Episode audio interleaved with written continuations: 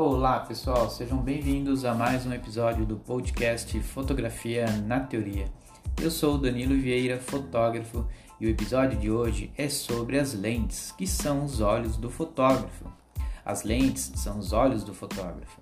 Cada uma, com seu ângulo de visão e distância focal, desempenha um papel muito importante na estética de uma fotografia. Por isso, é de extrema importância o fotógrafo saber como as lentes se comportam diante de uma cena em termos de composição e enquadramento.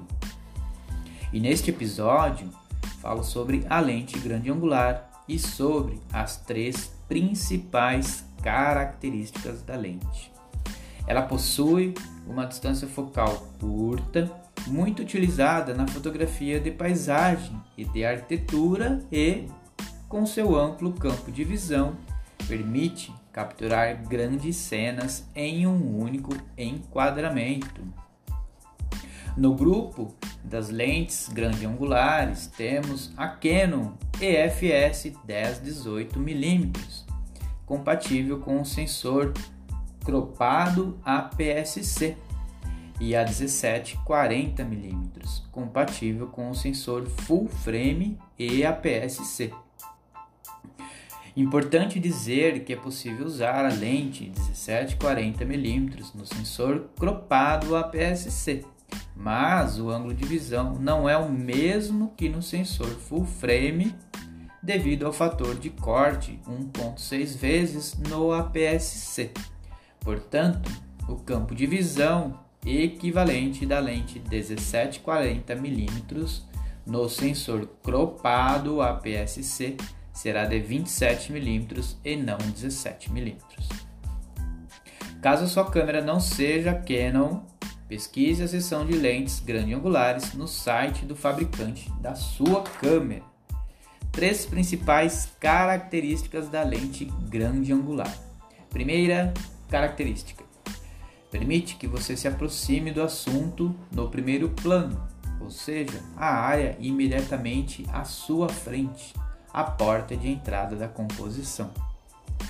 Aparentemente, você irá enfatizá-lo e fazê-lo parecer maior e mais importante em relação a outros assuntos no plano de fundo ficaram distantes e menores proporcionalmente.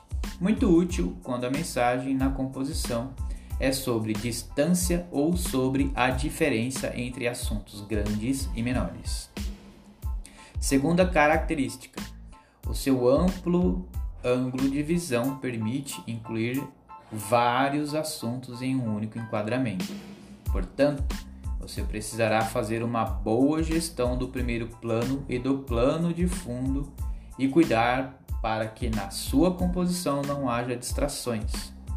A composição deve mostrar claramente qual é o assunto principal no primeiro plano e quais são os outros assuntos de apoio nos demais planos do enquadramento, criando uma narrativa fotográfica. Terceira característica: potencializa a sensação de profundidade ou ponto de fuga na composição.